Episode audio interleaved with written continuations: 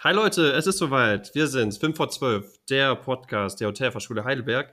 Ich bin's der Oliver und ich habe das Glück und die Ehre, euch die nächsten Minuten mit an die Hand zu nehmen.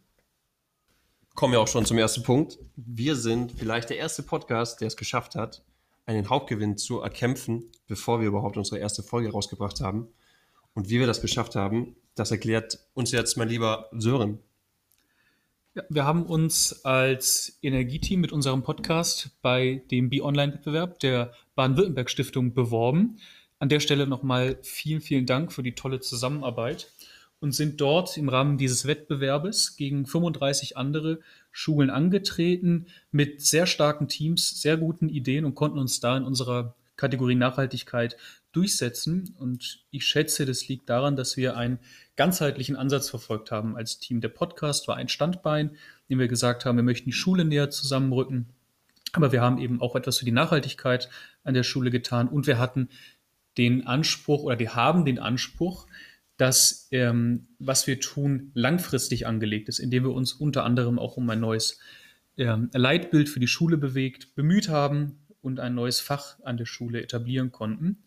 Und um die Frage vorwegzunehmen, äh, lieber Olli, äh, wie wir gewonnen haben, zu Recht haben wir gewonnen. Zu Recht, würde ich sagen. Ja, vielen Dank, Sören, für deine tolle Einschätzung. Und ich greife ganz gern nochmal das Wort von dir auf zum Thema Nachhaltigkeit und nehme es auch schon mit in unseren zweiten Punkt und wir reden über das Wetter.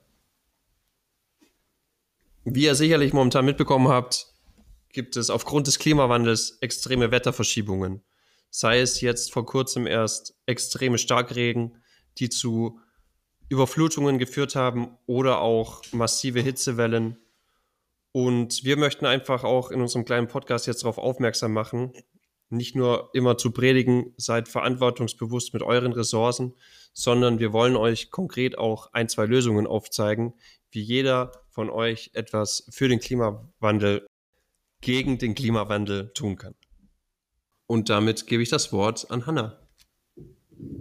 Und zu dem Thema haben wir euch zwei Möglichkeiten rausgesucht, wie ihr in eurem Alltag ganz bequem ähm, Lebensmittel und damit auch euer bares Geld sparen könnt. Eure erste Möglichkeit wäre äh, der sogenannte Fairteiler mit F-A-I-R. Ist eine gemeinnützige Aktion, ähm, die darauf abzielt, Lebensmittel, die man selbst nicht mehr benötigt, an andere weiterzugeben, die sie eher brauchen können. Dafür gibt es in Heidelberg und im weiteren Umkreis einige Stellen, an denen ihr die Möglichkeit habt, eure nicht mehr benötigten Lebensmittel abzugeben, damit sie jemand anderem zur Verfügung gestellt werden. Die, ähm, das Ganze ist nicht unternehmerisch gekennzeichnet, das heißt, es funktioniert auf der Devise, gib nur das weiter, was du selbst auch noch essen würdest. Es ist also nicht der Ort, um Lebens, um, um Bananen abzugeben, die schon schwarz sind, sondern wirklich Sachen, die für andere noch Nutzen haben. Alternativ habt ihr bestimmt auf Instagram schon mal die ständige Werbung äh, der App Too Good To Go gesehen. Die haben sich auf die Fahne geschrieben, dass sie Unternehmen die Möglichkeit bieten, Lebensmittel, die sie am Folgetag nicht mehr verkaufen könnten, an Verbraucher günstig abzugeben. Ihr könntet da beispielsweise beim Bäcker um die Ecke eine Tüte mit zufälligen Brötchen äh, für einen Bruchteil des Preises bekommen. Ja, vielen Dank, Hanna, für diesen wunderschönen Tipp. Äh, da wir jetzt richtig viel von unserem hart verdienten BAföG-Geld gespart haben, können wir das ja auch gleich wieder ausgeben. Haben wir da ein paar Tipps? Da fällt mir noch glatt das äh, Illegally Tasty in Rohrbach ein. Da war ich vor kurzem und die haben noch eine schöne Pizza direkt vom Steinofen. Sören, hast du auch eventuell noch einen Tipp? Ich war jetzt vor 10 Tagen, 14 Tagen in Leimen im Dioni. Das ist ein griechisches Restaurant ähm, wirklich super zentral gelegen an der Hauptstraße, haben einen schönen großen Garten hinten raus, wo man wirklich toll sitzen kann. Ähm, ganz ruhig. Das Essen passt, muss man sagen. Der Service ist auf Zack.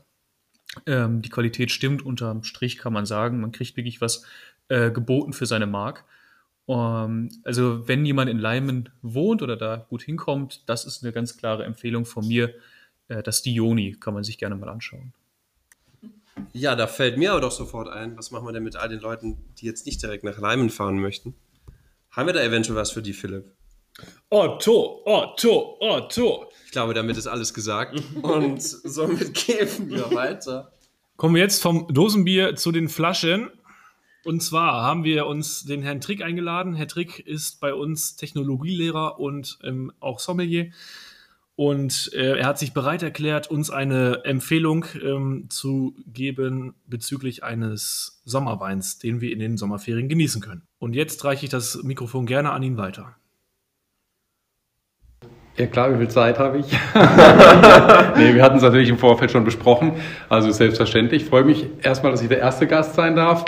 Und äh, anlässlich der Jahreszeit ähm, haben wir uns so ein bisschen auf das Thema Rosé eingeschossen. Das klingt jetzt vielleicht erstmal ausklutscht und langweilig. Das kann es natürlich durchaus auch sein.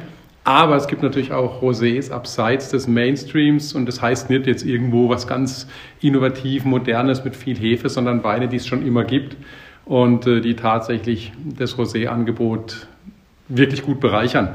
Also, wir gehen in eine der besten Gegenden für Roséweine oder was heißt beste, der berühmtesten Gegenden, nämlich in die Provence. Und da muss man in der Provence natürlich immer die Spreu vom Weizen trennen. Wir sind im klassischen Rosé-Gebiet, das heißt, wir haben äh, eher eine helle Farbe und trotzdem ein bisschen Struktur und Alkohol. Und da gibt es natürlich viele namhafte Schauspieler und andere ähm, Größen, die sich da Weingüter zugelegt haben. Das ist in Ordnung, das kann man alles trinken, aber ich gehe in eine kleine Appellation direkt am Mittelmeer ähm, zwischen Marseille und Toulon. Und die Appellation und die Weine, die heißen Bandol. Das kennt man nicht so unbedingt in Verbindung mit Rosé. Das gibt es also hauptsächlich äh, als Rotwein, strukturierte, erdige, kraftvolle, mediterrane Rotweine. Und die Hauptrebsorte dort ist Mouvedre. Und äh, da ist mein Lieblingsdomain die Domain Tempier. Und äh, die arbeiten, also sind jetzt nicht biozertifiziert, arbeiten aber letztendlich nach ökologischen Richtwerten. Und die machen da so einen richtig großartigen Bondol Rosé. Ja, das ist also ein Wein, da müsst ihr auf jeden Fall was zu essen dazu machen. Das ist nicht so ein Schlapperweinchen, was man einfach so trinkt, sondern der hat schon Power und der fordert auch keine Angst, wenn der so ein bisschen gereift äh, ist. Also man muss da nicht unbedingt den 2020er. Ich habe letztens 2018 getrunken, der steht da wie eine 1, also 75 Prozent Mouvedre, der Rest ist mit Carignan und Grenache und Sanso aufgefüllt. Das Ganze wird ausgebaut in großen, gebrauchten Holzfässern, niedriger Ertrag, was natürlich auch eine unglaubliche Struktur mit reinbringt. Und es macht richtig Spaß. Also ihr müsst euch da tatsächlich auf einen seriösen Wein einstellen.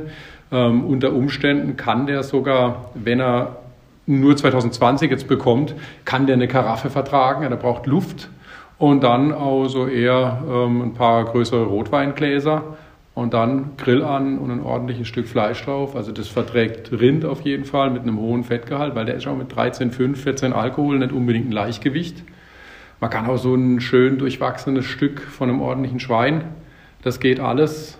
Ähm, gegrillte Salzwasserfische, also Wolfsbarsch oder vielleicht auch das Thema Rotbarben aus der Plancha, das wird auch gehen und dann einfach so ein paar mediterrane Gemüse, Paprika, Auberginen noch dazu auf den Grill schmeißen. Also man braucht keinen riesen Heckmeck zu machen und dann das Fläschchen dazu. Man muss allerdings sagen, das ist ein Wein, der eher im hochpreisigen Segment für ein Rosé angesiedelt ist. Also ich denke, dass der so für 25 Euro zu haben ist. Ich weiß, ihr seid arme Studenten, aber in den Sommerferien gibt es ja vielleicht äh, aufgrund der jetzigen Situation doch die Möglichkeit, ein bisschen zu arbeiten. Oder aber ihr konntet ein bisschen Kohle sparen. Dann kauft ihr halt nicht drei Flaschen, sondern mal nur eine und genießt die tatsächlich. Ähm, ja, ich hoffe, ihr habt Spaß dabei. Ja. Probiert ähm, den Wein, weiß ich nicht, ob es den direkt in Heidelberg zu beziehen gibt, aber im Internet einfach zu bestellen. Domaine Tempier, Bondol Rosé und Jahrgang 2019 würde ich jetzt empfehlen. Wenn es 20 gibt, ist auch in Ordnung. Also ich bin gespannt auf eure Berichte nach den Sommerferien. Vielen Dank. Ciao, ciao. Schöne Ferien. Genießt gut. Vielen Dank, Herr Trick. Ich wette, mit Ihrer Empfehlung wären unsere Sommerferien noch schöner als sowieso. Jo Leute, wir haben noch einen letzten Punkt für euch. Und zwar, kommenden Mittwoch, 28.07. ist Zeugnisvergabe. Das Schuljahr hatte Höhen und Tiefen, selbstverständlich haben wir alle mitbekommen, aber wir wollen das natürlich auch ähm, hoffentlich erfolgreich abschließen und uns alle in die Ferien, in die wohlverdienten Sommerferien entlassen. Und natürlich noch einen geilen Suff haben. Genau. Und zu Ottos. Otto, Otto. Ja, abschließend kann ich nur noch sagen, das war's, unsere erste Folge. Ich bedanke mich bei allen, die es möglich gemacht haben, dass dieser erste Podcast stattgefunden hat. Und wir bedanken uns natürlich auch bei euch. Schön, dass ihr dabei wart. Und wir sagen nur noch, kommt mir gut in die Ferien und wir hören uns.